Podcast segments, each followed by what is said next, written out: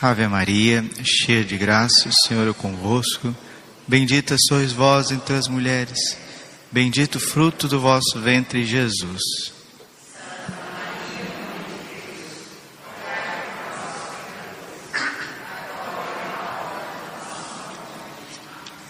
Vinde Espírito Santo, vinde por meio da poderosa intercessão. Imaculado coração de Maria, vossa amadíssima esposa.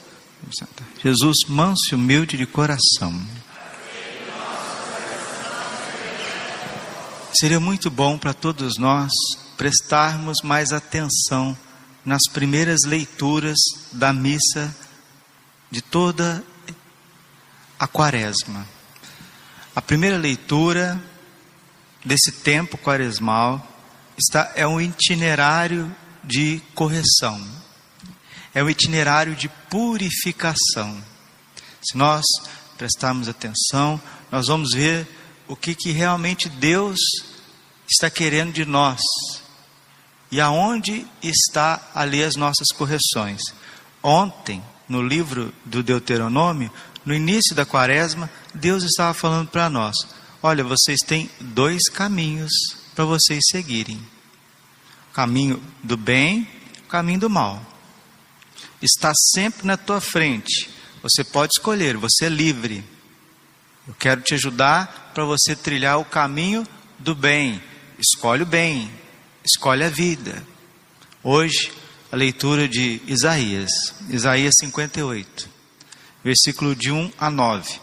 Deus está falando para nós: Eu dei este tempo para vocês jejuarem. É um tempo de jejum, é um tempo de penitência mas, preste atenção, não adianta jejuar, deixar de comer carne, deixar de comer doce, deixar de fazer isso ou aquilo, se vocês não tiverem sensibilidade no coração. Então vocês percebem, queridos, que Deus é muito pedagogo, Deus é muito simples. É, somos nós que confundimos as coisas além de confundir as coisas, complicamos as coisas. Assim diz o Senhor, Isaías 58:1. Grita forte sem cessar, levanta a voz como trombeta e denuncia os crimes do meu povo e os pecados da casa de Jacó. Não tem como. Evangelizar é também denunciar. Não é só anunciar o bem, é denunciar o mal. O evangelho, o evangelista que não denuncia o mal, ele não está em nome de Deus. O Papa Bento XVI, ele diz justamente isso. Se o evangelho que você vive e anuncia não traz contradição, não é o evangelho de nosso Senhor Jesus Cristo, não é. Então, se não é o Evangelho de Jesus, o que, que é, Padre? Ah, é um antropocentrismo, é um naturalismo, onde não existe pecado, onde nós podemos conviver naturalmente, tudo é tranquilo, nós podemos dar vazão aos nossos sentimentos, aos nossos desejos. Aliás, a gente já é batizado, a gente já é cristão, a gente já foi crismado, nós estamos na igreja ninguém quer mal de ninguém, então ninguém precisa fazer penitência, ninguém precisa fazer renúncias, ninguém precisa ter prudências, porque nós somos bonzinhos, somos, todo mundo é bonzinho, né? A natureza não é ferida, a carne não é fraca, isso chama-se naturalismo prático. É o que você vê para todos os lados. O Ocidente inteiro, do século XIX para cá, está mergulhado num naturalismo. Naturalismo é uma heresia que nega a inclinação que o homem tem ao mal, ao pecado. E isso está na cabeça de gente, está mais impregnado na cabeça de gente do que, do que você pensa. Tanto é que isso está tão impregnado que os homens, as mulheres, de todas as idades, de todas as classes, já vivem como se o pecado não existisse. Isso está nas faculdades, isso está na criação das pessoas, na educação das crianças. aí depois chega na vida adulta e vai viver, vai para o trabalho, vem para a igreja, vai para a faculdade, vai para as coisas do dia a dia, como se o pecado não existisse. E primeira coisa que vai estourar isso, é absoluto, é na parte humana, afetiva, sexual. O ser humano precisa de prudência, ele precisa de mortificação. Então, o grande mal da igreja hoje, que está assolando a Santa Igreja, a moral cristã, é o naturalismo prático, o americanismo, o modernismo, que faz com que nós olhemos para nós mesmos como se a gente fosse bonzinho como se a gente não fosse inclinado ao mal. Agora, qual que é o oposto disso? É um jansenismo rigorista.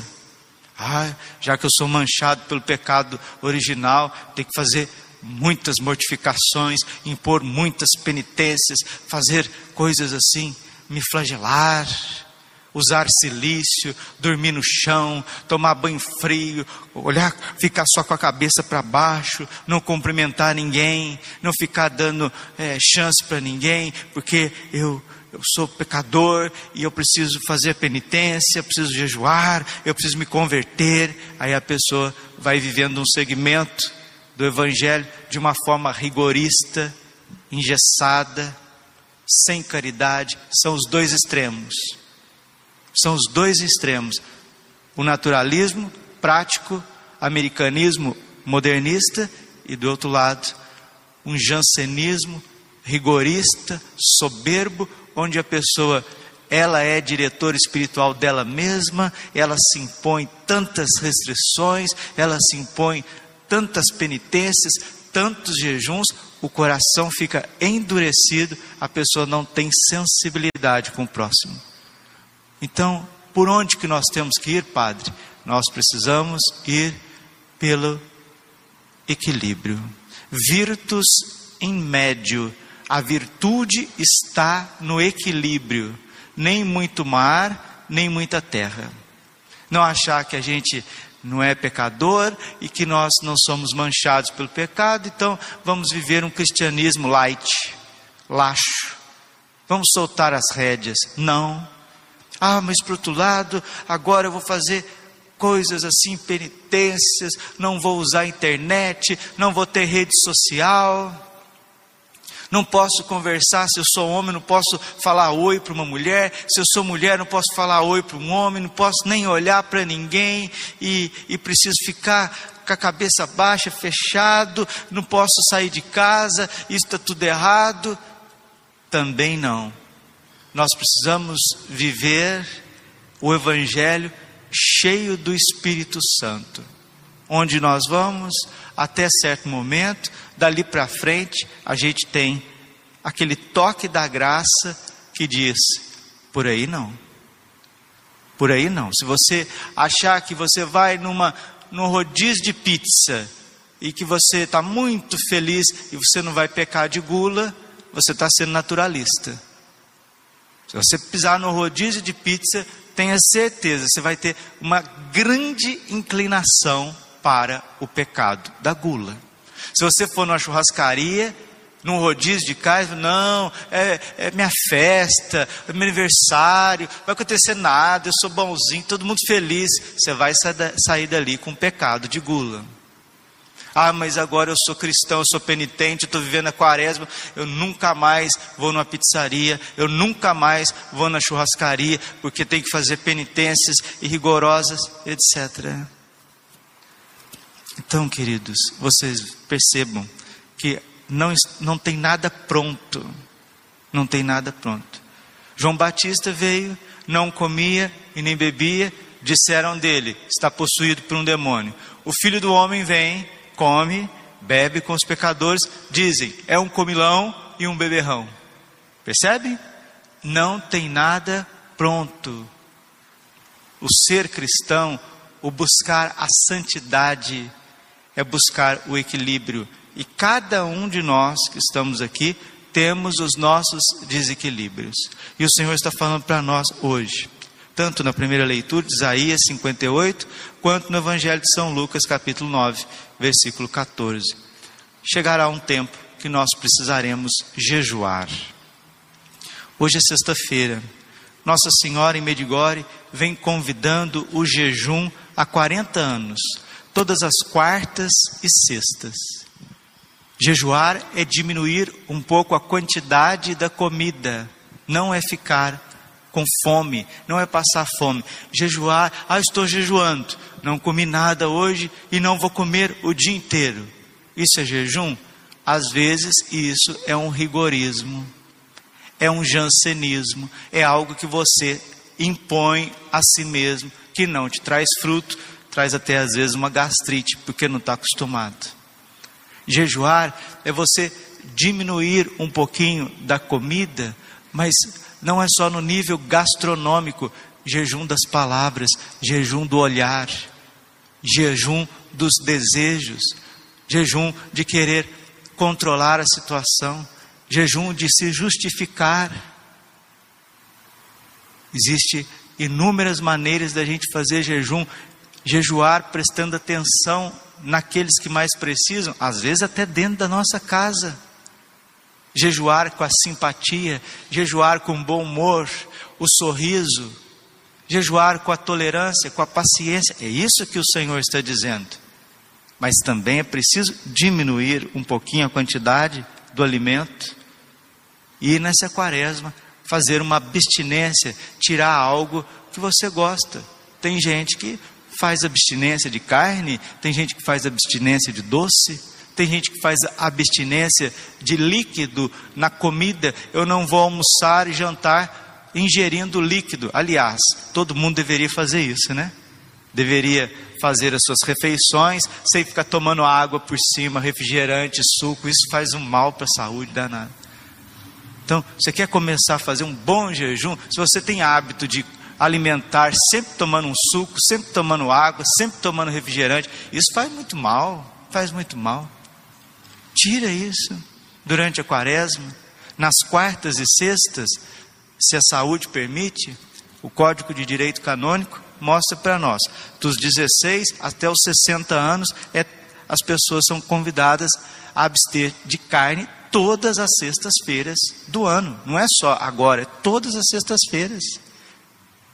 Ah, mas é, tem gente que precisa mais, que precisa mais de proteína. Olha, eu não sou médico, mas eu vou dizer uma coisa para você.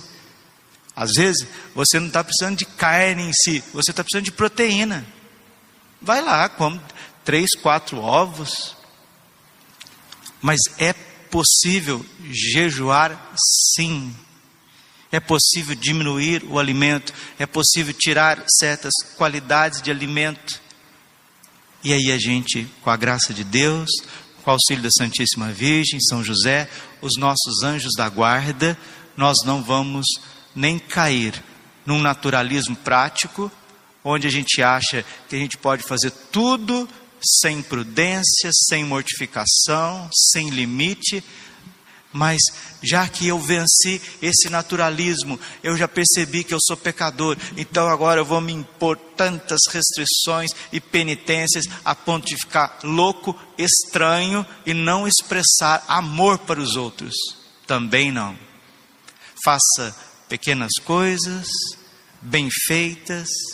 Se você fraquejar num dia, levante, comece no outro e Deus ele vai corresponder ao teu mínimo esforço. Mínimo esforço que a gente faz, Deus corresponde com uma graça muito grande. Glória ao Pai, ao Filho e ao Espírito Santo, como era no princípio, agora e sempre. Coração Imaculado de Maria